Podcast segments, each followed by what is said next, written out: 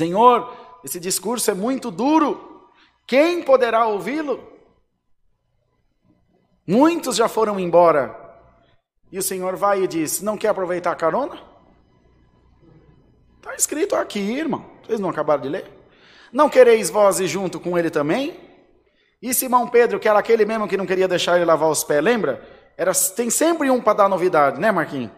É nós dois, né, Marquinhos? Tem sempre um para dar novidade.